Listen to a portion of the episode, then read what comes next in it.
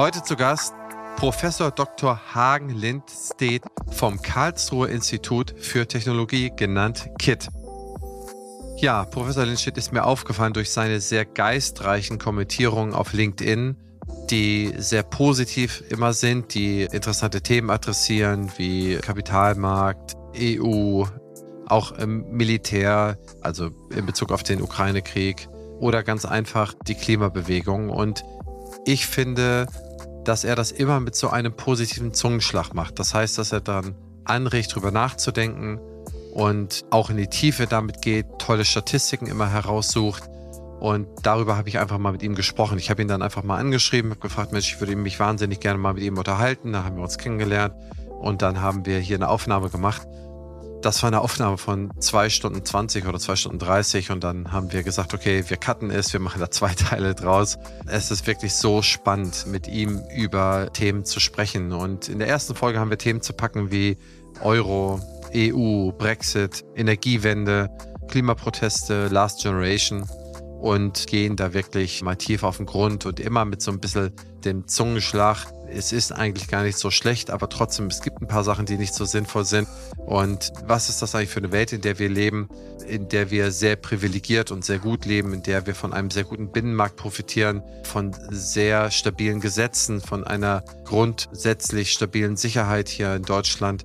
Aber trotzdem tangieren wir oder gehen wir in Themen tiefer, die einfach wichtig sind zu wissen und unseres Erachtens einfach, ja, so ein bisschen zu diesem Tellerrand Wissen, den wir diese Staffel besprechen, dazugehören. Insofern, ich möchte es gar nicht so lange machen. Ab ins Gespräch und viel Spaß beim Zuhören. Mein Name ist Christian Henrizi. Ich bin Host und Geschäftsführer der Opti Health Consulting GmbH.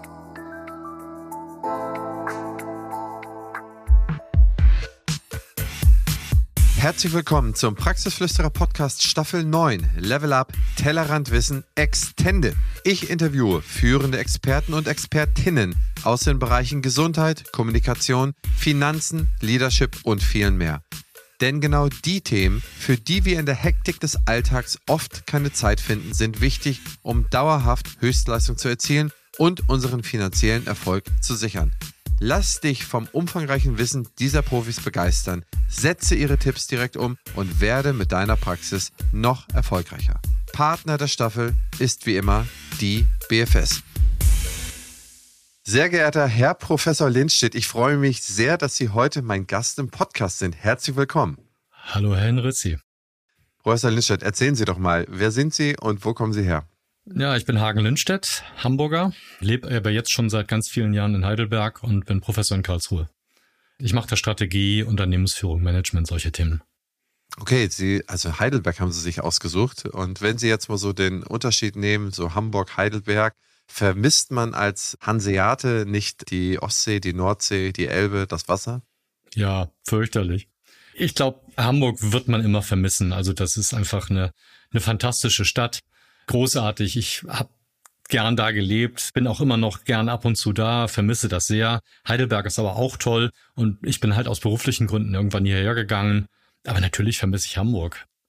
Selbstverständlich, Sie kennen es, glaube ich, auch und insofern natürlich. Also Hamburg, man will da eigentlich gar nicht mehr weg, zumindest nicht aus dem Umfeld. Aber Heidelberg, muss ich sagen, wenn man sich so die Städte anschaut in Deutschland, die im Zweiten Weltkrieg so halbwegs verschont worden sind, ich glaube, da gehört Heidelberg ja dazu und wenn man sich diese Stadt anschaut, also sie ist ja bildhübsch, da mag man ja sehr gern leben. Da gibt es ja sicherlich nicht viel dran auszusetzen, das muss man ja ganz ehrlich sagen. Ne? Ja, so eine Mittelstadt eigentlich total klein, 160.000 Einwohner nur. Als Hamburger denkt man natürlich eigentlich, oh Gott, was sollst du da drin? Aber dann geht man hier durch die Straßen und hört viele fremde Sprachen, Englisch, auch andere. Ist durch die große Uni und viele internationale Arbeitgeber halt eine viel internationalere Präsenz. Fast, möchte ich sagen, urbaneres Leben, trotzdem kleinstädtischen, als man das eigentlich so denken sollte. Macht viel Spaß, ist ganz toll hier. Vor allen Dingen auch das Umland man ist schnell im Grünen, aber es ist eigentlich auch genug Stadt und so mit Mannheim und Ludwigshafen ist das ja so ein Dreigestirn und wenn man die drei zusammennimmt, dann entsteht da schon von der Einwohnerzahl her auch so eine Art Stadt. Ist ja auch nur 20 Minuten nach Mannheim. Ja, das stimmt. Wie ist denn Ihr Weg nach Heidelberg vonstatten gegangen? Sie sind ja nicht direkt von Hamburg nach Heidelberg gegangen. Nee, nicht ganz. Da gab es so ein paar Zwischenstationen. Ich habe studiert in Hamburg Wirtschaftsmathematik. Das ist genau das, was es sagt, Mathematik und Wirtschaftswissenschaften Und dann bin ich zunächst mal in die Beratung gegangen, war äh, bei McKinsey am Ende siebeneinhalb Jahre und habe dann für mich die Entscheidung getroffen, dass das ein toller Startpunkt war, aber für den Rest des Lebens dann was anderes sein sollte und habe dann gesagt, ich versuche mal, ob ich da irgendwie in der Wissenschaft nicht unterkomme im Wirtschaftsbereich. Das hat dann auch glücklicherweise funktioniert. Die Transformation ist gar nicht mal so einfach, aus der Praxis in die Wissenschaft zu kommen. Ich war dann meine ersten fünf Jahre als Professor Zunächst habe ich noch vertreten dort und war dann an der Handelshochschule in Leipzig oder HHL. Tolle Uni, tolle Hochschule. Hab die fünf Jahre dort sehr genossen. Großartige Stadt auch. Das war, wenn Sie so wollen, so ein bisschen in der Mitte zwischen, rein größenmäßig in der Mitte zwischen Hamburg und Heidelberg. Und habe dann 2004 den Ruf an die damals noch Uni Karlsruhe bekommen, heute KIT, Karlsruher Institut für Technologie. Und bin seitdem Professor in Karlsruhe, lebe aber in Heidelberg man ist ja fast schon ein bisschen so eine öffentliche Figur als Professor, weil ich teilweise da ein paar hundert Studis im Hörsaal sitzen habe. Ist gar nicht schlecht, wenn da ein paar Kilometer dazwischen sind, auch wenn ich meine Studis sehr mag. Ja, ich meine, da trifft man sich nicht abends beim Italiener oder so, das ist ja vielleicht auch mal. Ja, und wenn ich die treffe, dann möchte ich gern wissen, dass sie das sind und nicht, dass da irgendjemand am Nebentisch sitzt und guckt. Ja. Aber das ist wunderbar. Ja, also Sie sind mir ja aufgefallen und da muss ich mal so ein bisschen die Intro für unsere Zuhörerinnen und Zuhörer machen. Sie sind mir aufgefallen aufgrund Ihrer wahnsinnig sinnreichen und inhaltsvollen Kommentare und Beiträge auf LinkedIn. Und sie sind mir sozusagen aufgefallen, sie wurden mir immer wieder in den Feed reingespielt, weil da so sinnvolle Kommentare waren. Und zwar waren die in einer Art nicht polarisierend, was ja meistens immer einem in den Feed gespielt wird, wenn da besonders Kontroverses zu Impfthematiken oder wenn da was Kontroverses zu zur EU oder wenn da was Kontroverses zu, zum Krieg oder so gesagt wird, das kriegt man ja immer sehr, sehr schnell aufgepoppt. Nein, das war immer sehr differenziert. Das war immer irgendwie ausgewogen betrachtet, sehr, sehr klug. Und dann habe ich das jetzt mal eine Zeit lang beobachtet und habe mir gesagt, okay, ich muss sie unbedingt im Podcast haben, denn mit Ihnen möchte ich über so ein paar Sachen sprechen, die, die uns eigentlich in dem täglichen Leben berühren. Wir leben hier in der Bundesrepublik Deutschland, eingebettet in die EU. Wir haben eine sehr lange Geschichte als, ja, als Staat kann man das ja nicht unbedingt sagen, so lang ist ja unser Staat ja nicht, aber als Volksstamm vielleicht mit einer ganz breiten Klammer drumherum haben wir sehr, sehr viel erlebt. Sehr viel Vermischung haben wir gehabt. Wir haben sehr viel Kriege gehabt. Wir haben sehr viel Geldentwertung gehabt. Wir haben Wiederkriege gehabt. Wir haben Auswanderung gehabt. Wir haben Einwanderung gehabt. Wir haben Neuzusammenstellung gehabt. Naja, es war sehr, sehr bewegt und sitzen wir hier in der Mitte von Europa. Ich mag gerne das Bild bemühen, dass eigentlich der Kühlschrank vernünftig gefüllt ist für Leute, die in diesem ja in diesem Umfeld arbeiten und leben dürfen, die ein gewisses Sicherheitsbedürfnis ist erfüllt. Und darüber wollte ich einfach mit Ihnen sprechen, über Dinge wie die EU, die Energiewende, Klima, Kapitalmarkt, Innovationsfähigkeit. Was ist gut, was ist vielleicht auch schlecht in Deutschland, Einkommensverteilung. Das sind so ein paar Themen, die ich glaube, einfach mal aus der Mitte betrachtet haben möchte, ohne dass, dass man irgendwie in die eine oder andere Kerbe schlägt. Also so, wie ich sie kennengelernt habe. Und das ist so ein bisschen meine kleine Einleitung zu Ihnen. Das fand ich unglaublich differenziert, immer sehr, sehr gut, sehr, sehr aufklärend. Also das lese ich immer am liebsten, immer wenn Sie einen Post haben, lese ich mir den erst durch, weil ich immer weiß, okay, das ist klug und da wird sehr vieles dabei sein, was ich wieder lernen kann. Und deswegen wollte ich auch den Podcast mit ihm machen, dass unsere Zuhörerinnen und Zuhörer auch da so ein bisschen lernen können. Also erstmal alle, die hier zuhören und die über LinkedIn sind, nach Hagen Lindstedt suchen. Das ist einer von, glaube ich, drei oder vier Leuten, denen ich folge. Und da kann man einfach nur sehr viel lernen. Also insofern, das ist meine kleine Abkürzung. Und ich wollte, bevor wir ans erste Thema gehen, mit Ihnen sprechen, warum Sie das machen, warum Sie sich so bemühen. Sie müssen ja sehr viel lesen, Sie müssen sehr viel kommentieren. Sicherlich schreibt auch der eine oder andere mal, der anderer Meinung ist. Warum machen Sie das und was hat Sie dazu sozusagen getriggert, damit anzufangen? Also erstmal möchte ich mich bedanken für die ganzen netten Sachen, die Sie gesagt haben. Das freut mich natürlich total. Und ja, ich bemühe mich tatsächlich irgendwie differenziert, aber positiv zu sein. Ich hoffe, das gelingt. Ist natürlich ein bisschen gewagtes Unterfangen von uns hier, das ich bin ja auch jetzt nicht ausgewiesener Fachmann oder Fachperson auf diesen ganzen Themen. Also sozusagen, wir sollten da alle verstehen, dass ich irgendwie gebildeter Laie bin. Ich lese halt viel, bilde mir meine eigene Meinung, aber natürlich hat das hier jetzt gerade mit meinem Titel und so nicht den Anspruch, der, der weiß dann, der glaubt irgendwie über in allem Experte zu sein. Das ist natürlich Quatsch, das bin ich überhaupt nicht. Man kann ja irgendwie reden, argumentieren und so weiter. Und so verstehe ich das auch, was wir tun wollen. Insofern, da freue ich mich total drauf. Sagen, warum tue ich das? Naja, weil ich gern kommuniziere. Also ich rede gern. Ich unterhalte mich gern, sollte ich vielleicht besser sagen. Ich rede gern mit Leuten. Ich schreibe auch gern, wenn was zurückkommt, weniger jetzt Paper oder so. Das ist so ein bisschen One-Way, sondern ich kommuniziere gern, ja. Also in beide Richtungen und denke auch, es ist eine gute Idee, sich das andere Argument anzuhören und das macht mir einfach Freude. Ja, also genau das will ich eigentlich auch mit Ihnen machen, dass mit einer positiven Grundhaltung einfach mal an Themen rangeht, ohne die Vollständigkeit als Militärexperte, als Klimaexperte, als Wirtschaftsweise oder sonst was zu haben, sondern ja, ich meine, jeder bildet sich da ja so ein bisschen. Man hat ja so ein bisschen den Auftrag, dass man in der Kommunikation, dass man über die richtigen Sachen spricht, dass man vielleicht äh, die Medaille mal von beiden Seiten anschaut, dass man da vielleicht nicht immer rauspickt, was ist da besonders schlecht bei, wo ist jetzt irgendwie das Haar in der Suppe, sondern wie schmeckt eigentlich die Suppe. Und das würde mich sehr freuen und finde ich super. Sie machen eine tolle Arbeit und danke da nochmal. Es hat mich sehr bereichert und ich hoffe auch viele von unseren Zuhörerinnen wird es bereichern. Und da würde ich mit Ihnen mal anfangen, über eigentlich über so die Rolle von Deutschland und die EU an sich zu sprechen. Ich höre, glaube ich, mehr Kritik an der EU, als ich Positives höre, sowohl weil es immer den Eindruck erweckt, dass irgendwelche Staaten die EU erpressen können, siehe Ungarn oder teilweise auch dann Polen und das ist dann der Brexit und so viele andere Sachen.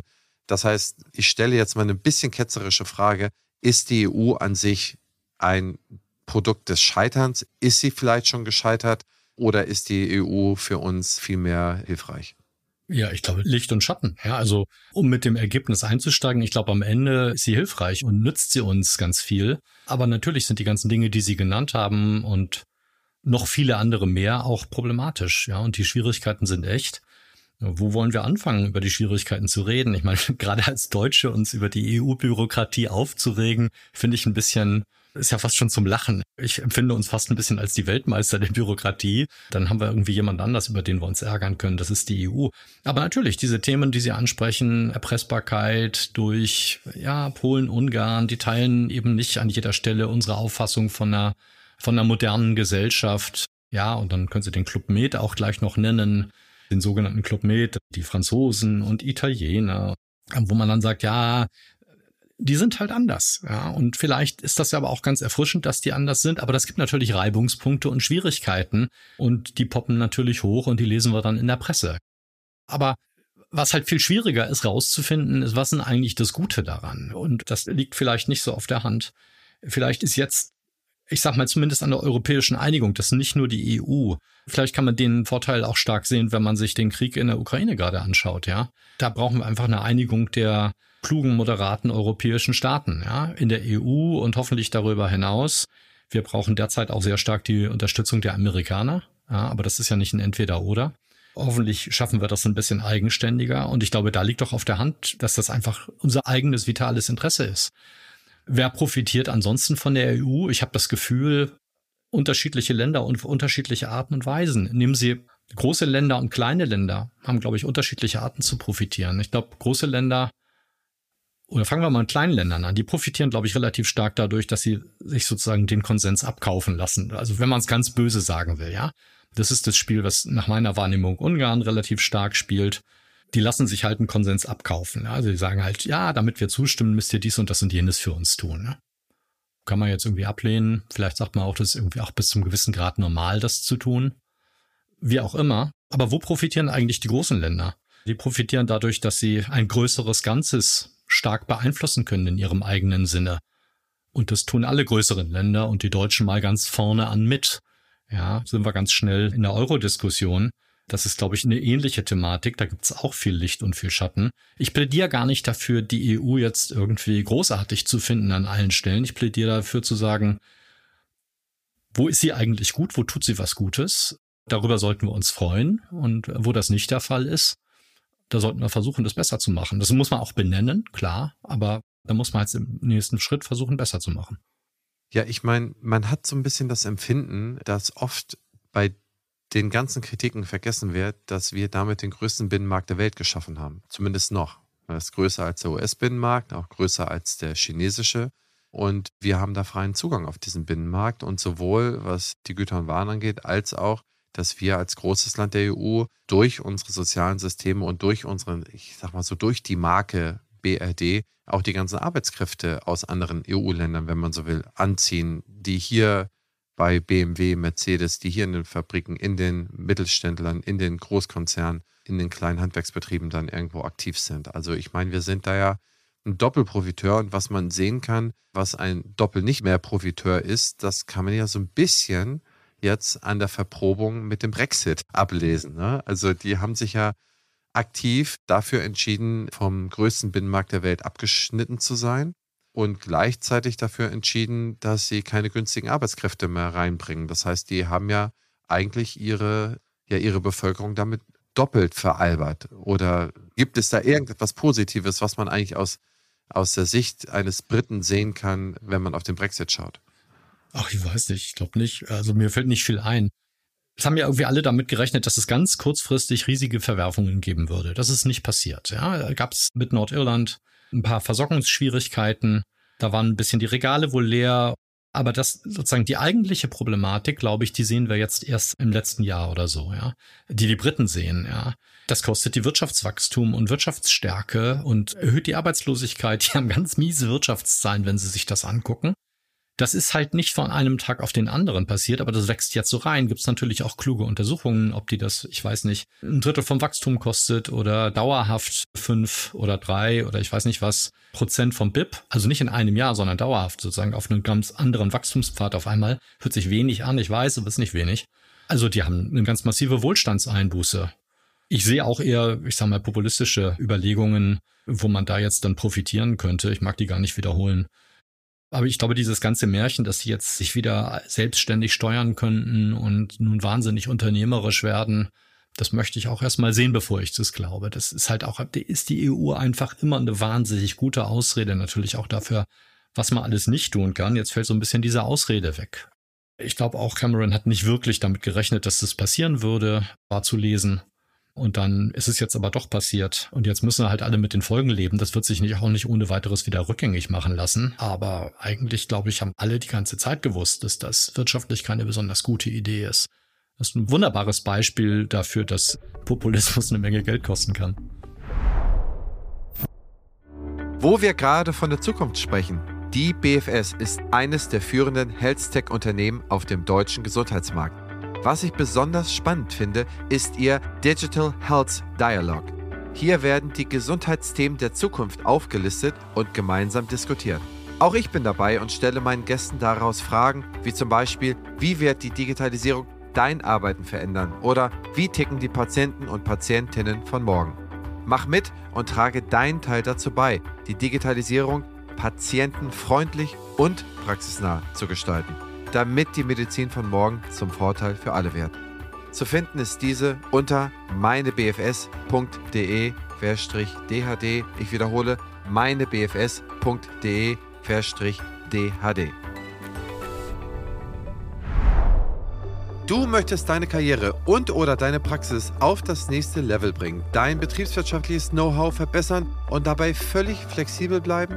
Beim Fernstudium zum Dental Manager werden euch alle relevanten Inhalte zu BWL, Marketing, Hygiene und Co. vermittelt. Das Fernstudium ist vollständig digital und IHK-zertifiziert. Das ist einmalig in der Dentalbranche. Das Fernstudium ist sowohl für Zahnmedizinerinnen als auch für zahnärztliches Fachpersonal geeignet. Alle Informationen zum Dental Manager findest du unter www.dentalmanager.online. Den Link findest du wie immer in den Shownotes. Ein passendes Ergänzungsformat zum Praxisflüsterer ist Küste und Kiez mit meiner Co-Host Dr. Anne Heitz. Wir beantworten Fragen in 15 bis 20 Minuten und immer und stets Dienstag früh in eurem Podcast-Player. Ihr Charme, mein Gepolter. Ich glaube, das ist unterhaltsam. Hört doch einfach mal rein. Ja, absolut. Da hat dieser, wie hieß er, Nigel Farage? Farage, ja. Mhm. Farage, der hat ja wirklich, ich würde sagen, der hat in der britischen Geschichte, hat er in tausend Jahren den schlimmsten Dienst für die Briten aller Zeiten erwiesen als Brite. Ich glaube, das habe ich auch bei Ihnen in irgendeinem Beitrag gelesen, dass das 100 Milliarden, die denen an Wirtschaftswachstum pro Jahr fehlen. Und seit dem Brexit sind es schon drei oder vier Prozent gewesen. Das sind solche gewaltigen Summen. Das ist mal zweifach unser Militärhaushalt. Das ist mehr als was wir in Deutschland in die Rentenversicherung mit reinkippen müssen, damit die finanziert wird. Das sind solche gewaltigen Zahlen. Und das pro Jahr, per annum. Was ist das ein Bärendienst für die Briten gewesen, genau das zu machen? Das, ich glaube, dass wenn man da tiefer reinguckt, und man sieht es ja jetzt schon an der Oberfläche, aber wenn man ein bisschen tiefer reinguckt, dann kann man eigentlich nur dem Kopf schütteln, was Populismus eigentlich tut, was das in den Entscheidungen der Menschen tut, die zur Wahlurne gehen, glauben, sie tun das Richtige.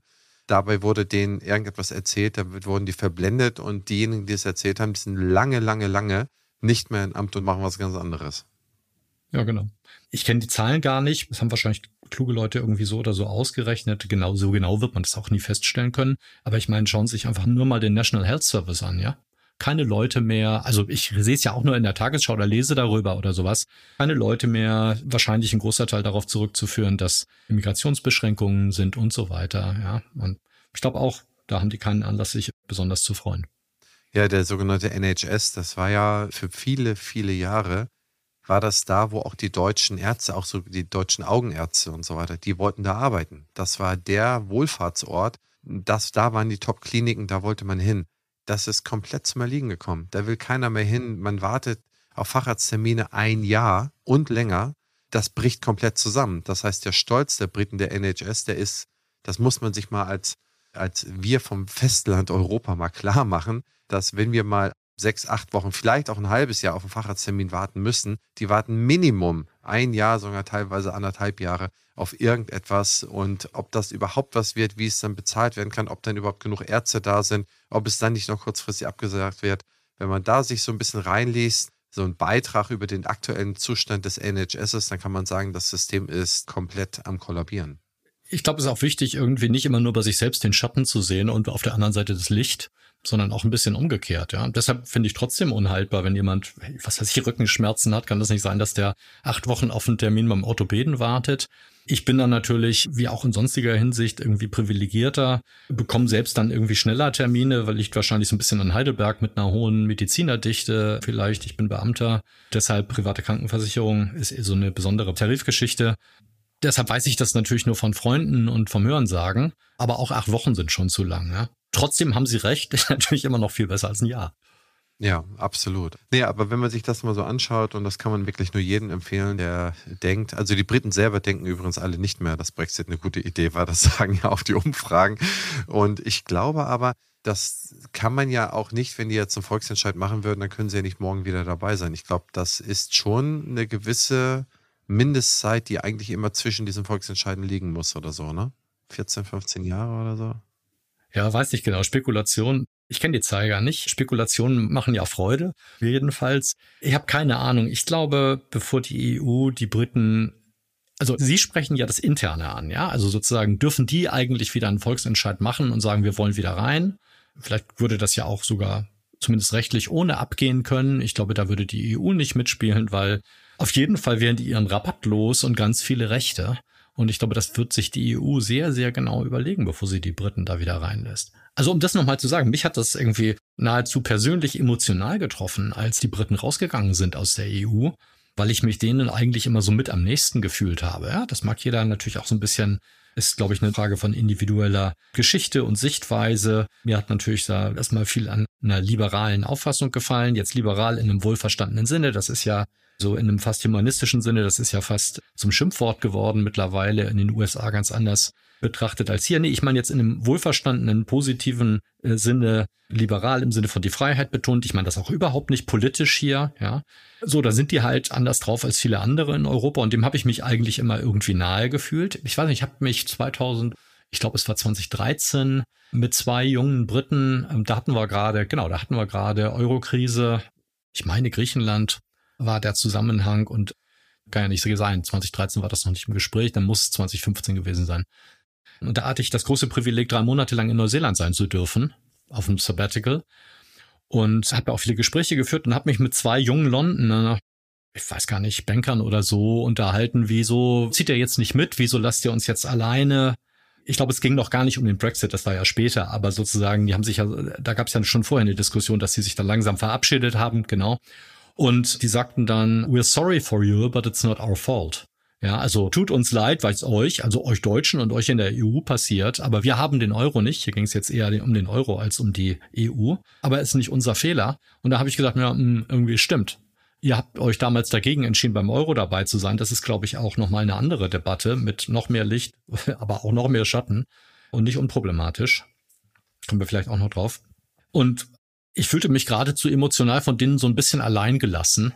Und tut mir jetzt ein bisschen leid, was denen passiert da. Ich hoffe, dass, dass das sich mal irgendwie wieder bessert. Aber natürlich auf der anderen Seite denkt man auch, naja, ein bisschen habt ihr es euch auch selbst zuzuschreiben. Deshalb tun mir trotzdem die Menschen leid, die da jetzt mit einem schlechteren Wirtschaftswachstum irgendwie leben müssen, ja ja, ich meine, am Ende des Tages, man sagt ja so häufig, ihr habt gewählt, ihr habt selber Schuld. Für mich war England eigentlich auch immer, auch ich interessiere mich sehr viel für Geschichte, da muss ich sagen, England hat eigentlich immer sehr viel richtig gemacht. Ich meine jetzt nicht den Imperialismus oder Kolonialismus, ich meine vielmehr, die haben sich aus dem ganzen Gekloppe in Europa rausgelassen. Ne? über hunderte von Jahren haben die sich eigentlich gesagt, okay, ihr Preußen mit den Russen oder mit den Westfranken oder mit den Italienern, macht mal das alles so und haben sich da ein bisschen rausgehalten, haben die Meere da beherrscht, waren eigentlich gute Händler, haben das eigentlich immer gut zurechtbekommen, auch damals, als diese, dieser imperialistische Gedanke noch ein guter war, wo man sagen musste, okay, wir bereisen mal viele Länder und besiedeln die oder kolonialisieren sie. Das haben die eigentlich alles irgendwie immer gut gemanagt bekommen. Jetzt natürlich mit äh, Zeitverzug kann man sagen, okay, das war alles nicht richtig und ihr habt da sehr viel verkehrt gemacht. Das kann man auch feststellen so. Ich fand es immer bemerkenswert, wie schlau die sich aus ganz, ganz vielen Sachen eigentlich rausgehalten haben und haben so die Industrialisierung, die haben sie dann vorangeschoben. Da waren sie sehr gut. Bei ganz, ganz vielen Sachen waren sie ganz toll. Und umso bitterer ist es, dass sie sich jetzt selber das große Bein gestellt haben und also ihr eigenes Bein gestellt haben, wo sie jetzt selber hinfallen bei so einer großen Nation. Das ist dann schon immer ein bisschen schade. Ich würde sie persönlich sehr, sehr gerne wieder in der EU sehen. Ich hoffe, dass wir das noch erleben, dass sie dann wieder zurückkommen und dann vielleicht auch, wenn man das so sieht, wir können ja über Kapitalmarkt haben wir auf der Liste, da können wir nochmal über den Fund sprechen, aber vielleicht ist es dann auch sinnvoll, den Fund dann irgendwie jetzt mal romantisch betrachtet auch aufzugeben. Ja, wobei, also die sind natürlich ein bisschen geschützt durch die Insellage, aber war da nicht was mit den Franzosen? Die haben sich ja auch irgendwie viele hundert Jahre bekriegt. Und ich war in diesem Sommer in Irland. Sagen wir mal, wenn Sie mit denen über ihre Geschichte reden, dann sind die jetzt auch nicht nur positiv den Engländern gegenüber. Ja, bei mir überwiegt auch die Sympathie, aber ich glaube, das andere muss man auch immer mitdenken. Die haben da irgendwie sich auch manchmal ganz schön falsch in die Harfe gegriffen. Trotzdem teile ich ihre Sympathie da, ja. Ja, ich meine, man muss ja die Kriegsintensität mal sehen. Ich glaube, Karl der Große der herrschte, glaube ich, 42 Jahre, wenn ich mich nicht komplett irre, und 40 Jahre davon hat er Krieg geführt. Ne? Und so ging es eigentlich auch weiter. Otto der Erste und jeder hat eigentlich durchgehend Krieg geführt. Und dann, okay, da waren sie im, in diesem siebenjährigen Krieg, da waren sie mal ein bisschen beteiligt, weil sie sich da auch in den USA dann mit den Indianern und den Franzosen da auseinandergesetzt haben. Aber insgesamt würde ich sagen, haben sie kein Zwanzigstel der Kriege geführt, die, die wir hier in Zentraleuropa geführt haben. Aber gut benommen haben sie sich trotzdem nicht unbedingt immer, das muss man schon mal sagen. Die feine englische Art, die haben sie auch oft vergessen. Nichtsdestotrotz, das nächste Thema, was ich auf der Liste habe, ist die Energiewende. Und ich glaube, jeder von uns kann keinen Tag die Nachrichten hören oder die Zeitung, Tageszeitung lesen oder irgendeinen Beitrag in seinen Newsfeed gepusht bekommen, wo es nicht um die Klimakrise, die Energiewende geht. Und da wollte ich Sie mal bitten, dass Sie da mal so einen kleinen Rundumschlag machen. Und zwar ist das aktuell überhaupt noch schaffbar, was wir uns da als 1,5 Prozent Ziel gegeben haben? Sind wir eigentlich mit unserer Diskussion auf den richtigen Weg? Verkennen wir es, weil es so langsam geht?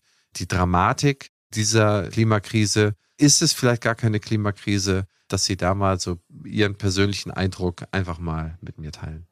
Ich glaube schon, dass, also, dass wir eine Klimakrise haben, glaube ich, ist jetzt mal angekommen. Das dürften die allermeisten verstanden haben und auch so teilen. Das war vor zehn Jahren übrigens noch ganz anders, ja. Also das, ich kenne da jetzt nicht irgendwie die genauen Zahlen, Daten und Untersuchungen, interessiert mich aber sehr. Ich weiß auch nicht, man hört ja schon, dass das schwierig wird, jetzt die 1,5 Grad zu schaffen. Ich weiß auch nicht, wo wir landen, ja. Ich glaube, was irgendwie klar ist, ist, dass es eine riesen, riesengroße Herausforderung ist, der wir uns aber stellen müssen, ja. Und mit wir meine ich jetzt irgendwie hm, die Weltbevölkerung, acht Milliarden oder was auch immer. Und da müssen irgendwie alle mit anpacken. Ist eine riesen, eine riesen schwierige Sache erstmal. Ist übrigens ökonomisch ganz interessant. Warum ist das eigentlich so ein Problem geworden? Ich meine, Umweltverschmutzung, wenn ich es mal noch ein bisschen breiter fasse, ist ja deshalb aus Sicht eines Ökonomen ein Problem, weil sozusagen an der Umwelt erstmal keine Eigentum hat. Ja, also wenn ihnen ein Garten gehört, werden sie wahrscheinlich, gibt auch Leute, die sich nicht drum kümmern, ja, aber die meisten Leute kümmern sich halt um ihren eigenen Garten oder ihr Eigentum oder solche Sachen.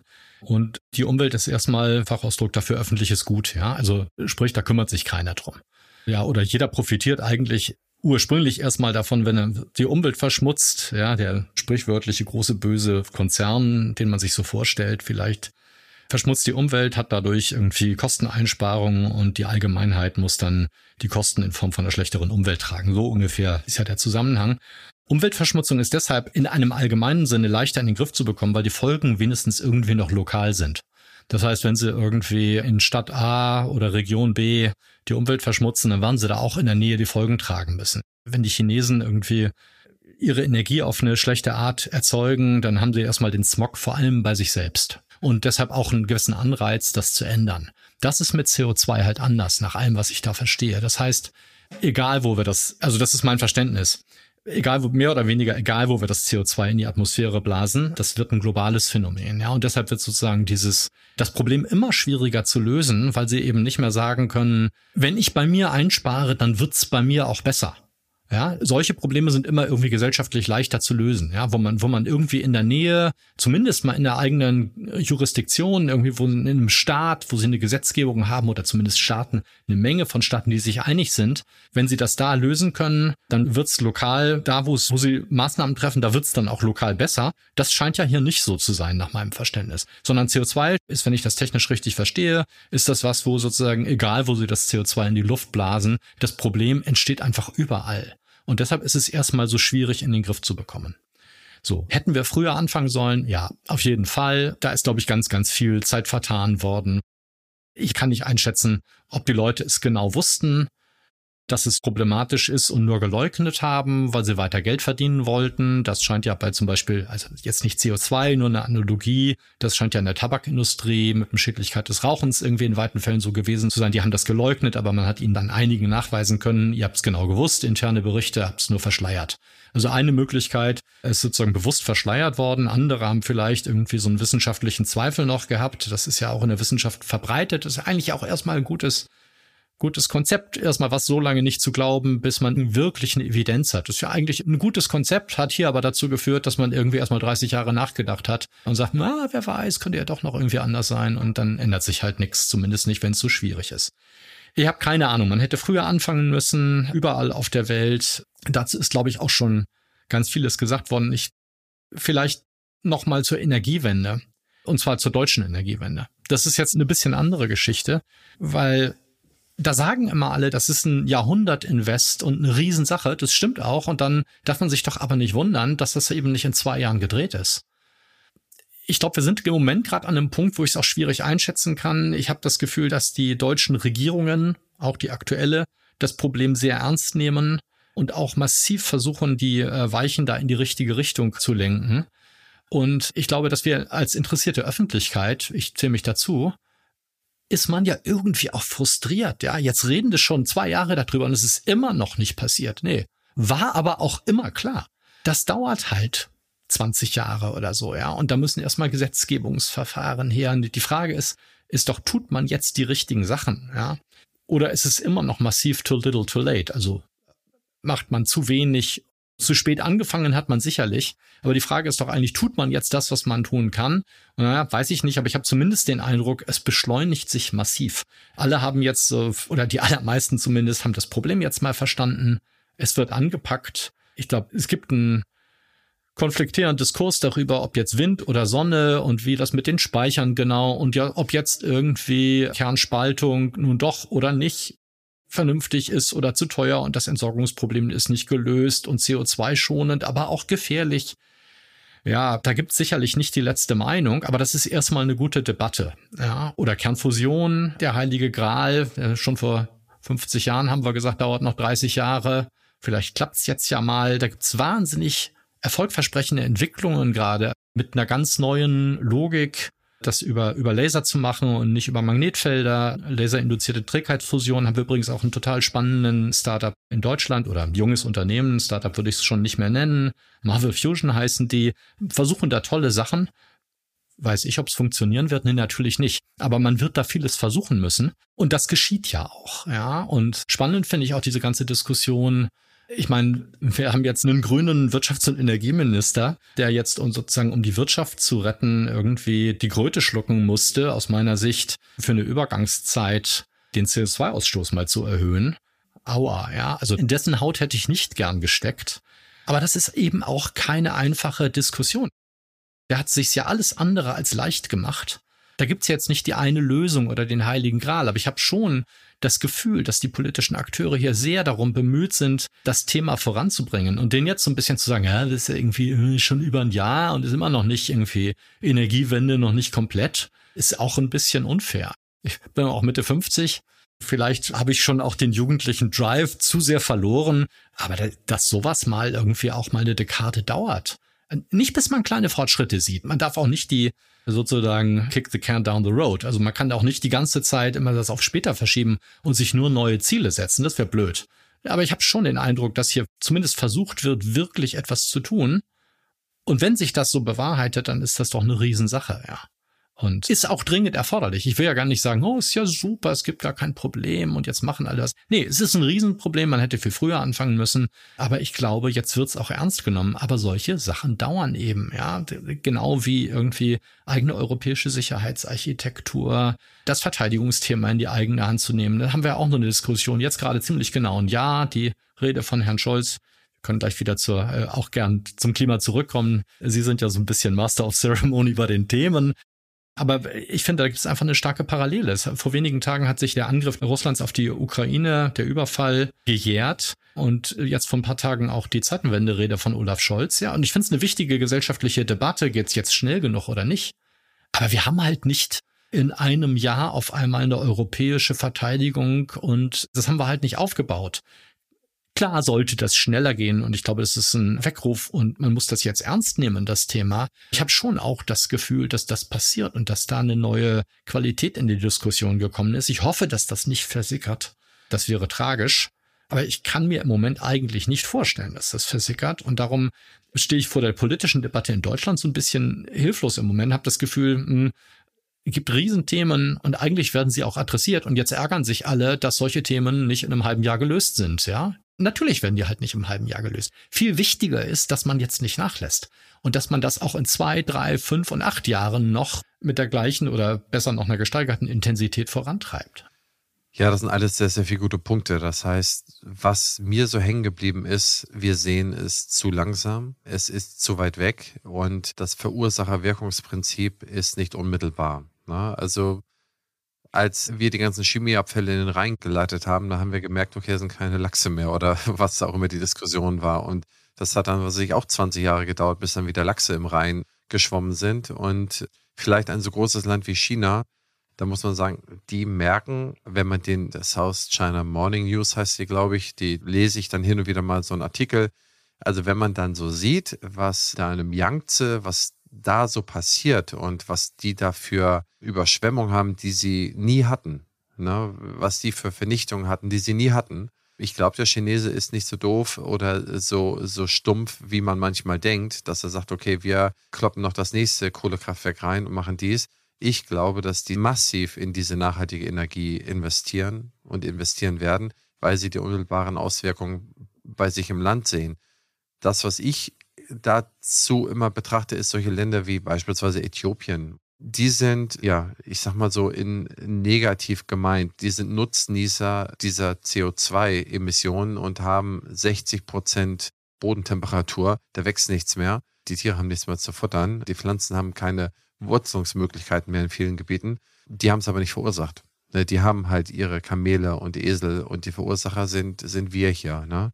Aber wie meinen Sie, dass diese Nutznießer? Oder Opfer sind die doch eher. Nein, im negativen Sinne.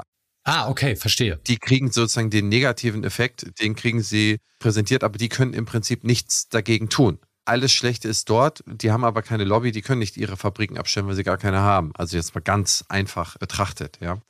Und unser Energieausstoß ist, glaube ich, so 10 Tonnen pro, oder der darf nicht mehr als 5 Tonnen pro Person pro Jahr sein. CO2, die Schweden sind, glaube ich, bei 5 angekommen. Wir sind, glaube ich, bei 12 oder 10 und die Afrikaner haben 100 Kilo pro Person. Das heißt, wir haben hundertmal mehr als jemand auf dem afrikanischen Kontinent. Das heißt, wir verbrauchen mehr als der ganze afrikanische Kontinent, wenn man mal so will. Das heißt, wenn man sich das jetzt mal so ein bisschen zum Gemüte führt und dann noch sieht, die Diskussion, wir haben ja nur zwei Prozent des CO2-Ausstoßes der Welt. Was können wir denn eigentlich schon machen? Das ist ja immer so eine ganz beliebte Diskussion, die geführt wird. Da kann man eigentlich immer nur sagen, ey, wir sind nur ein Prozent der Weltbevölkerung und stoßen schon mal zwei Prozent aus. Ich glaube, wir sind die allerersten. Und aufgrund der Industrialisierung haben wir in der Historie auch mehr ausgestoßen als, ich glaube, das dritt, ja, wir sind, glaube ich, nach den USA und ich weiß nicht, ob China schon vorbei ist, aber wir sind auf jeden Fall das Land, das am drittmeisten CO2 ausgestoßen hat, all time. Also da muss man schon sagen, dass es genau hier anfangen muss und dieses Bewusstsein muss halt bei uns sein, dass wir hier anfangen, genau hier, wo wir jetzt gerade sind. Ne?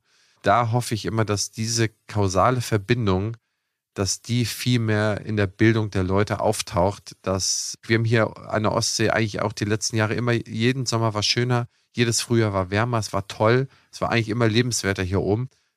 Also wir sind wirklich im positivsten Sinne ein Nutznießer, dass es ein bisschen wärmer wird, aktuell zumindest noch. Und dann ist es immer schwer, dann da sozusagen die Weisheit reinzubringen, dass man dann nicht nur, wie gesagt, bis zur Schlei und bis zur Ostsee denken darf, sondern schon mal so ein bisschen weiter. Ne? Ja, das ist halt immer schwierig. Ich sehe das fast als historische Entwicklung so ein bisschen. Ist ja auch ganz natürlich. Irgendwie der Mensch denkt erstmal an sich selbst, seine Familie, seine Freunde, die Umgebung, die Leute, die in der Nähe wohnen, jetzt gar nicht von Staat und Nation und solchen Sachen reden. Und je weiter die anderen weg sind, desto weniger Empathie empfinden wir irgendwie auch für die. Gibt es, glaube ich, auch relativ fundierte wissenschaftliche Untersuchungen dazu, ja. Das gibt es zu Ethnie, äußere Ähnlichkeiten und solchen Sachen, dass wir uns besser einfühlen können in Leute. Und ich erlebe die Menschheitsgeschichte ein bisschen so, dass wir im Laufe der Zeit auch durch Aspekte von Globalisierung und Internet und so weiter es besser schaffen, Empathie auch mit weit entfernten ganz anders aussehenden zu empfinden. Und das wäre eigentlich meine Hoffnung. Ich meine, das ist genau das, was Sie sagen. in armen afrikanischen Ländern geht's denen halt mies und dass wir halt immer weniger sagen, ja, pff, deren Problem. Trotzdem wird das halt wahrscheinlich nicht dazu führen, dass der Einzelne hier sagt, ja, dann gehe ich jetzt halt immer zu Fuß und mache keinen Urlaub mehr. Und by the way, wird das das Problem ja auch nicht lösen. Ich glaube, wir werden einfach alles tun müssen. Wir werden am Ende wird es hoffentlich eine technologische Lösung des Problems geben. Das Problem ist, ich glaube da auch fest dran, aber das ist vielleicht auch, ist das übertriebene Optimismus. Ich weiß es nicht. Vielleicht kriegen wir die Kernfusion zum Fliegen, vielleicht sind es die Erneuerbaren, ich weiß es nicht. Ich befürchte nur, dass das noch sehr, sehr lange dauern wird. Also ich denke so ein bisschen so darüber nach, dass ich sage, ich glaube, am Ende wird die Menschheit nicht dauerhaft auf Wirtschaftswachstum verzichten. Ja, das mag man bedauern. Und aus unserer privilegierten Position kann man sich auch fragen, wäre doch eigentlich, geht's uns doch jetzt ganz gut. Irgendwie muss es dann wirklich noch, noch ein Auto oder noch ein Boot oder ich weiß nicht was mehr sein. Finde ich eine sympathische Diskussion. Das wird nicht reichen. Ich lese eher so, dass wir eine technologische Lösung brauchen. So und jetzt aber ganz wichtig. Die wird aber voraussichtlich noch so lange dauern. Also eine technologische, schrägstrich erneuerbare, ich weiß nicht. Ja, und das wird man halt beides versuchen müssen. Das wird halt viel, viel Geld kosten und riesige Investments. Und trotzdem auch noch wahnsinnig viel Zeit dauern. Und weil wir so viel Zeit verloren haben, müssen wir alle unser Verhalten ändern, nur damit wir sozusagen, wenn wir die Lösung finden, nicht schon vor der Wand hängen.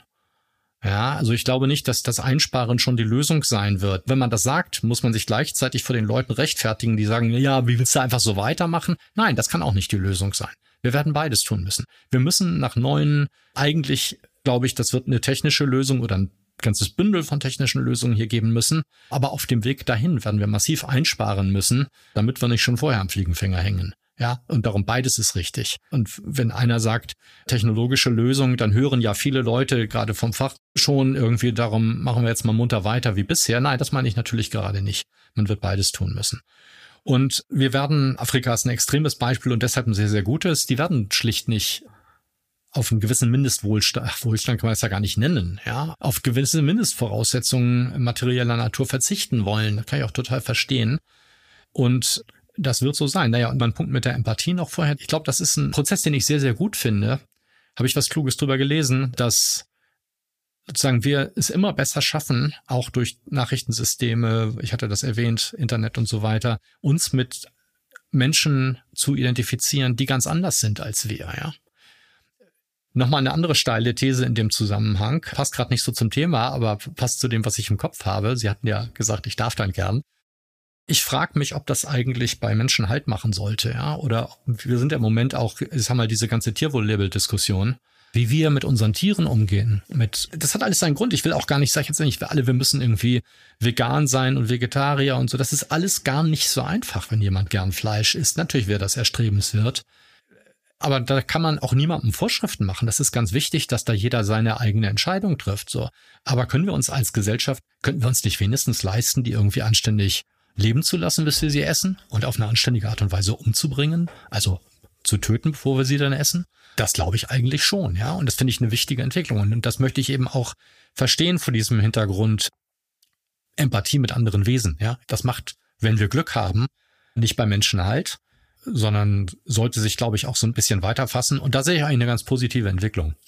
Also das ist ein sehr, sehr wertvoller Punkt, dass Sie da die Grenze dann da auch rausschieben. Denn ich glaube, sie muss rausgeschoben werden wir sind ja immer so ein bisschen verhaftet in unserer Zeit. Und jetzt denkt, oder vor zehn Jahren hat noch nicht so richtig jemand an diese Art von Tier wohl gedacht. Und vor, was weiß ich, als vor 20 Jahren oder als ich dann in meiner Grundausbildung war, wenn man so will, da, da war das gerade erst eingeführt, glaube ich, dass im BGB, dass das Tier keine Sache ist oder so. Ne? Also ich glaube, das war 112 BGB, es war irgendwie, Tier ist eine Sache und dann wurde nachher gesagt, Tier ist ein, ist ein Lebewesen, da kann man nicht wie mit einer Sache umgehen, wegwerfen oder dies und das machen. Und ich glaube, das ist ja auch schon mal ein Prozess, dass es da irgendwie auch die Klammer weitergefasst wird und man da mehr Sachen in die Klammer mit reinnimmt. Und ich glaube, das brauchen wir, weil wir hier sozusagen in einem sich gegenseitig begünstigen Environment leben. Das heißt, wir leben voneinander, wir brauchen einander, um zurechtzukommen, um hier weitere gute Luft atmen zu können, klares Wasser zu trinken, was nicht verpestet ist und auch Fleisch im Rahmen zu genießen und nicht irgendwelche Getränke den Kindern im Kindergarten zu geben, die voll mit Zucker sind, sodass die alle kardiovaskuläre Erkrankungen bekommen. Also da müssen wir schon mal so ein bisschen weiterdenken und auch nicht nur an uns selber. Das ist ein. Darf ich noch mal ganz kurz einhaken, weil ich so wichtig finde. Sie sprachen LinkedIn an, da habe ich mich neulich mit jemandem so ein bisschen waren wir nicht ganz einer Meinung. Da ging es ums Elektroauto. Ich glaube, dass die Leute solche Diskussionen, wie das, was Sie jetzt gerade gesagt haben, ich finde das genau richtig. Ich glaube, dass sich ganz viele Leute aber schwer damit tun, weil wenn sie das hören, sie das eigentlich die ganze Zeit als Anspruchshaltung empfinden, ja. Und das macht keiner gern. Ich würde das auch nicht gern haben, dass jemand sagt, irgendwie, du musst jetzt irgendwie so ein Auto fahren oder du darfst das und das tun du musst das tun oder das, du das alles nicht tun. Und wenn man das irgendwie mal da falsch abbiegt oder das ein bisschen in den falschen Hals kriegt als Mensch, dann ist man da, glaube ich, ganz schnell auf der Schiene, dass man das alles empfindet als irgendwas, was einem jemand anders vorschreiben oder verbieten will. Und ich glaube, Dieter Nuhr hat mal gesagt, wenn sie das Rauchen in der Öffentlichkeit jetzt auch noch auf den Gehwegen verbieten, dann fange ich, glaube ich, damit an. Also natürlich ist Rauchen eine Katastrophe und es ist bekannterweise ein Komiker, aber ich habe auch keinen Spaß daran, dass Leute einem was verbieten, ja. Aber wenn man das anders auffasst und sagt, ja Mensch, eigentlich finde ich das richtig und ich versuche jetzt mal meinen eigenen Kurs da zu finden, ja, irgendwie, was weiß ich, sagt einer, ich esse weiter Fleisch, ist mir wichtig, möchte ich gern, dann kann der das ja so entscheiden als Mensch, finde ich völlig in Ordnung. Nur irgendwie, ich glaube, es ist eine psychologische Sache, dass man in dem Moment, dass man sich klar machen muss, dass das nicht irgendwie eine Anspruchshaltung ist oder ein Verbot, sondern dass wir irgendwie versuchen sollten, jeder muss da halt selber Entscheidungen für sich treffen und vielleicht kann man drüber reden, wie die dann ausfallen könnten. Ja, so möchte ich es eigentlich eher verstanden wissen. Also so eine Missionierung light sozusagen. Ne? Also ja, Nudging würde ich eher sagen. Ich weiß nicht, ob Sie den Begriff kennen. Ja, also ich sehe es auch dass diese Verbotsdiskussion, die finde ich dann auch schon übertrieben. Denn ich glaube, das triggert sozusagen, dass man genau die Konterposition einnimmt und genau das wieder besseren Wissen macht, was halt verboten wird. Ich glaube auch, dass dieses Nudging ist gut, dieses Missionieren mochte ich noch nie. Also ehrlich gesagt, ich habe es sogar, ich habe sogar gehasst, wenn man Leute versucht, seine Meinung überzustülpen und zu sagen, du musst, wenn du so denkst, dann bist du richtig und dann bist du ein richtiger Mensch, dann bist du ein richtiger Gründer, dann bist du ein richtiger Zahnarzt das ist halt Käse, das, das bringt halt nichts. Und die Geschichte zeigt uns, dass das auch selten eine sehr, sehr gute Idee war. Zumindest langfristig hat es eigentlich nie gewirkt. Man weiß, man muss aufeinander zugehen, sehr viel Bildung, sehr viel Aufklärung. Und ich habe eigentlich sehr viel Hoffnung in die Generation, die jetzt nachwächst. Die jungen Leute, die kommen, die sind meiner Sicht so viel schlauer, als man selber zu dem damaligen Zeitpunkt war. So viel weiter. Also wenn ich mir überlege, mit was ich mir 16, 18 Gedanken gemacht habe und worüber die sich Gedanken machen, dann finde ich, ey, da kann man sich echt auf die Schulter klopfen, ob wir jetzt viel dafür können oder nicht, aber da kommt eine meines Erachtens super Generation heran, die schlau ist und die, glaube ich, auch uns hilft, unser Gedankengut schneller zu verändern, uns ranzubringen.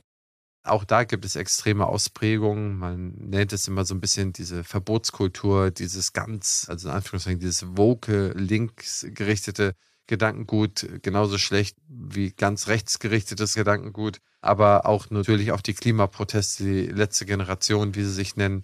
Was ist Ihre Meinung dazu? Also erstmal möchte ich Ihnen total recht geben. Ich habe ja, ich weiß nicht, ob den grandiosesten Job der Welt, aber ich liebe meinen Job, also als Professor an der Uni. Und das Beste daran ist, mit spannenden Menschen in dem Lebensalter zusammenzukommen, wo die in meinen Augen in dem interessantesten Lebensalter überhaupt sind.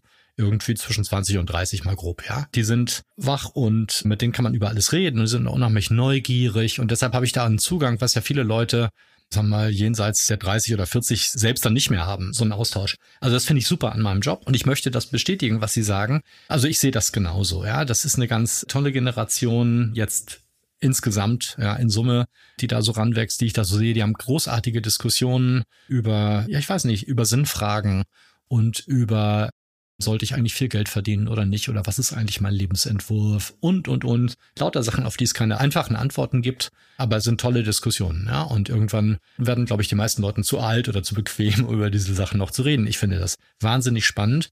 Und ich teile Ihre Einschätzung ganz ausdrücklich. Das sind tolle Diskussionen und tolle Leute.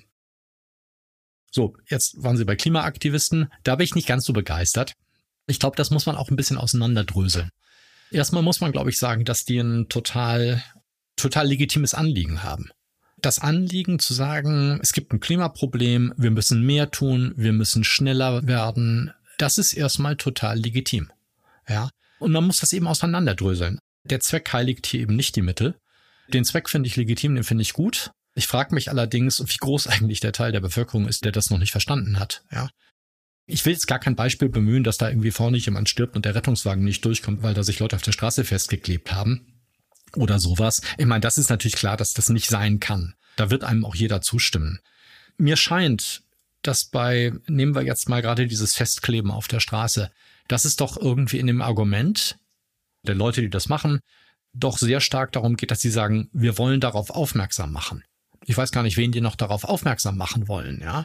Sondern nach meinem Empfinden ist der Zweck gut, aber die Mittel sind es überhaupt nicht, sondern es artet halt aus in eine Nötigung von Leuten, die davor stehen. Also das abstruse Bild, dass 90 Prozent der Leute, die da mit ihrem Auto in der Schlange davor stehen, wenn sie nicht weiterfahren können, sagen, ja, ihr habt ja total recht, aber was trägt es zur Problemlösung bei, wenn ihr euch da jetzt festklebt und ich nicht durchfahren kann?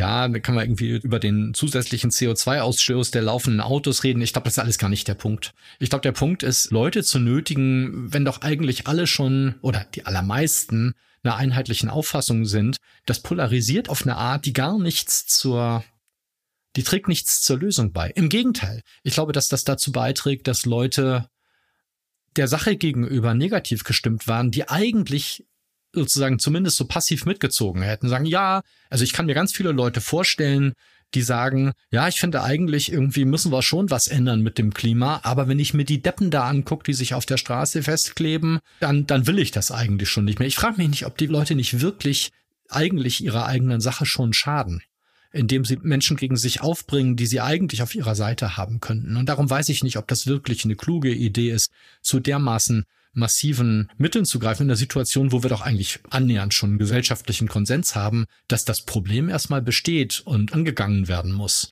Ich halte das für keine besonders kluge Idee. Jetzt hatten wir vor ein paar Tagen ja diese besonders absurde Situation, dass da eine junge Frau war glaube ich, einen Baum vom Bundeskanzleramt abgesägt hat, um gegen das Absägen von Bäumen zu demonstrieren. Das ist natürlich komplett absurd, ja. Aber auch Menschen zu nötigen. Ich weiß auch gar nicht, ich meine, Herr Henritz, haben Sie eine Idee, warum die das machen? Ich habe das Gefühl, die machen das aus einer Hilflosigkeit heraus. Ich habe das Gefühl, die denken irgendwie, ich bin jetzt, was weiß ich, die sind 20. Als ich Kind war, wurde das schon diskutiert. Das Problem ist immer noch nicht gelöst. Wir müssen jetzt mal zu extremeren Maßnahmen greifen. Und ich glaube persönlich, dass das eigentlich, kann ich aber nicht belegen. Ich glaube das einfach nur, aber darüber kann man mal reden, ohne Beleg, dass das eigentlich nur ein Ausdruck von persönlicher Hilflosigkeit ist, sozusagen, dass die eigentlich in einer psychischen Situation sind, wo die sagen, hier ist eine Situation, die finde ich persönlich ganz schlimm und ich kann sie aber nicht ändern und deshalb greife ich dann zu unsinnigen Maßnahmen. Und da würde ich sagen, unsinnige Maßnahmen sind auch dann nicht richtig. Wenn eine schlimme Situation besteht, die ich ändern möchte, sollte ich trotzdem nichts tun, was die Situation noch weiter verschlimmert, nur um aktiv zu sein. Das halte ich für fehlgeleitet. Also ich finde das falsch, aber das halte ich für den Grund. Verständnis haben für ein Verhalten heißt aber nicht, das richtig zu finden. Ich finde das falsch, aber ich glaube, das könnte irgendwie die, die Disposition sein, die dem irgendwie so ein bisschen unterliegt. Wer weiß. Also meiner Auffassung nach ist es die Hilflosigkeit. Also das, was Sie sagen. Ich glaube, das ist der Nagel auf den Kopf getroffen. Ich glaube, dass etwas so langsam geht, wie hier so von dem Gesetzgebungsverfahren, dass dann alle mit eingebunden sind, dass dann die Organisation steht, dass dann die Mittel produziert werden, dass die Mittel dann eingesetzt werden können, dass daraus was entsteht, dass dann sich die erste Photovoltaikanlage da ist. Okay, da kann auch kein Strom abtransportiert werden, dann müssen dann die Trassen gebaut werden dass so viele einzelne Schritte sind von der Gesetzgebung bis nachher, bis man irgendwie den Stecker aus der Steckdose zieht.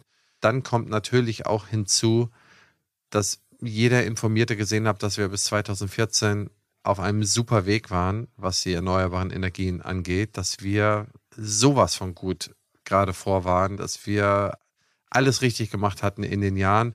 Und ich glaube, das ist ein unglaublich frustrierender Punkt dass dann der Altmaier in seinem Wirtschaftsministerium, der hatte da tatsächlich da ja einen ausgewiesenen Klimaleugner als Staatssekretär, der ja sehr, sehr viel auch verschriftlicht hat, dass das mit dem Klima ja so nicht sei. Und dass dann 2014 durch die Novellierung der EEG, dass im Prinzip der Ausbau fast auf, ja, ich sag mal, homöopathische Dosen gesenkt worden ist. Und das, glaube ich, ist einer der größten Frustpunkte, wenn man das mal sachlich betrachtet, derjenigen, die jetzt sagen, okay, wenn wir jetzt nicht hart dagegen arbeiten, dann kommt der nächste an, dann kommt der Söder aus Bayern oder kommt der nächste irgendwo, der irgendwie an irgendeinem Rand irgendwelche Stimmen einsammelt und sagt, das ist ja gar nicht so, wir drehen jetzt mal die Rolle rückwärts. Das ist jetzt alles eine Hypothese und sehr viel Glauben und sehr viel Kaffeesatzleserei und gepaart mit Rest ist Anekdote ich glaube, dass das einen großen Einfluss hatte, dass sie sagen, wir sind frustriert, wir glauben, wenn wir nicht hier jeden Tag in den Nachrichten sind. Und ehrlich gesagt, aus Sicht eines Medienmannes, einer Advertising-Kampagne, muss man sagen, nichts ist so billig, wie die es machen. Was kostet ein Sendeplatz um 20 Uhr? Ne? Da kostet eine Werbeanzeige 30 Sekunden, keine Ahnung, 20, 30.000 Euro da kann ich mich doch mal festkleben und dann habe ich die 20.000, 30.000 Euro dann gespart und gut investiert. Das heißt, man hat sozusagen wie so eine Dauerwerbesendung zur besten Sendezeit, um stets im Bewusstsein der Leute zu bleiben. Die hat man sich damit geschaffen. Ich glaube, der Grund von all dem, Sie fragten, ist genau das, was Sie gesagt haben. Es ist die Hilflosigkeit. Und ich kann mich in einer gewissen Art und Weise reinversetzen, dass ich es verstehe. Ich glaube aber auch immer, dass diese ganz harten Maßnahmen, aber vielleicht wird die Geschichte einmal dann auch sagen, das war noch viel zu wenig, was da gemacht wurde.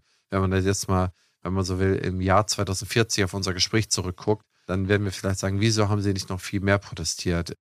Es hat 16 Mordanschläge, Attentate auf Adolf Hitler gegeben. Warum nur 16? Warum gab es nicht 200 Mordattentate? Warum ist nicht irgendeiner durchgekommen damals? Hätten die da nicht und so weiter? Also ich glaube, man kann das wahrscheinlich am Ende des Tages nur historisch betrachten, im Rückblick, durch den Rückspiegel. Aktuell finde ich es auch, meine persönliche Meinung, es ist übertrieben, es ärgert einen dann schon so ein bisschen. Verstehen kann ich sie dennoch. Also es ist echt eine schwierige und total interessante Diskussion. Ich muss gerade an ein Video denken, das ich neulich gesehen habe und tatsächlich auch kommentiert auf LinkedIn. Da war zu sehen, erst habe ich gesehen ein Video, wie sich ein paar Leute auf der Straße festgeklebt hatten. Unglaubliche Mengen von Leuten, die das irgendwie geliked hatten. Was war zu sehen? Da waren Klimaaktivisten, die haben sich auf der Straße festgeklebt und dann Leute, die die da mit nicht mehr sanfter Gewalt runtergetragen haben. Also relativ brutal, ja. Also dem, einen ist auch mal irgendwie der Kopf da auf den Bordstein geknallt und solche Sachen. So, und da gab es natürlich eine unglaubliche Diskussion. Ganz viele Leute haben das gut gefunden. Und das finde ich erstmal interessant, das aufzudröseln. Ich hatte ja gesagt, das Anliegen der Klimaaktivisten finde ich gut, ja. Das kann man gar nicht stark genug betonen. Gut, Sie sagen billiger Sendeplatz. Ich glaube, dass dass es keine gute Idee ist, Großteile der Bevölkerung gegen sich aufzubringen. Ich glaube, dass mittlerweile schon so viele Leute von diesen Festkleberaktionen so genervt sind, dass das eigentlich schon zurückfeuert in die andere Richtung. Ich möchte mir nicht ausmalen, was meine Emotionen versuchen würde mit mir zu machen, wenn ich davor stehen würde. Ja, da würde ich wahrscheinlich erstmal versuchen, irgendwie mich wieder in den Griff zu kriegen. Ü50 wird es mir jetzt wahrscheinlich auch gelingen, aber ich wäre erstmal stinke sauer, wenn ich auf einen Termin müsste. So, der nächste Punkt von dem Video, von dem ich gerade rede, ist, dass es natürlich trotzdem nicht geht, den Leuten Gewalt anzutun, ja. Das heißt, das ist eine Situation, wo ich das Anliegen der Aktivisten verstehe, es falsch finde, dass die sich festkleben, weil sie Leute damit nötigen und trotzdem der Meinung bin, da kann man nicht jemanden einfach mit Gewalt abreißen oder sowas. Das geht halt nicht. Ich kann halt nicht irgendwie jemandem Gewalt antun.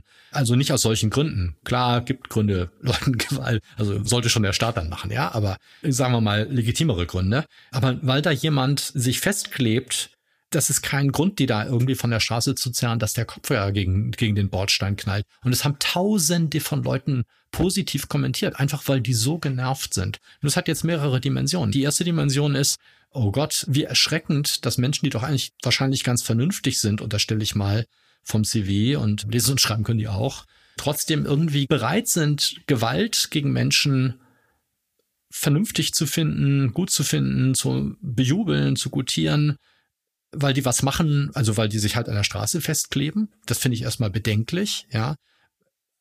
Also kann ich das emotional verstehen? Klar, aber ich finde es bedenklich.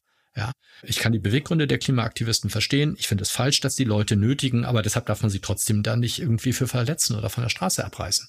100 Prozent richtig. Das Recht, das hat ja auch keiner. Dafür gibt es ja bei uns auch die Gesetze, die das dann sehr, sehr klar feststellen. Also da glaube ich, da braucht man fast gar nicht weiter zu diskutieren. Das ist so, das, das ist nicht richtig.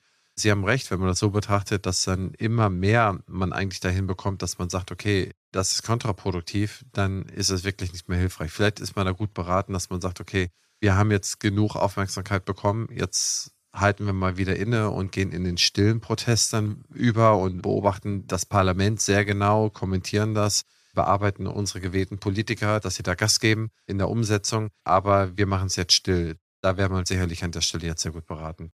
Ja, gern laut, aber ohne jemanden zu nötigen dabei. Sozusagen die Leute, von denen ich möchte, dass sie mich unterstützen, die will ich halt nicht irgendwie vors Schienbein treten. Laut können die doch gern sein, ja. So, das war's jetzt für den ersten Teil unserer sehr spannenden Unterhaltung. Und beim nächsten Mal geht es direkt weiter mit den Themen Kapitalmarkt, Innovationsfähigkeit, Vermögensverteilung, Ungleichheit, Gerechtigkeit und wir schließen mit so ein paar Punkten zu, was ist gut oder was ist eigentlich schlecht in Deutschland. Also freut euch auf den zweiten Teil dieser so spannenden Episode mit Professor Lindstedt. Wenn es euch gefallen hat, hinterlasst bitte 5 Sterne und einen kleinen Satz bei Spotify oder iTunes. Das hilft wirklich beim Algorithmus. Macht das mal, das freut mich sehr. Und wenn ihr Anregungen habt, schreibt mir eine E-Mail an henrizi.opti-hc.de. Dankeschön.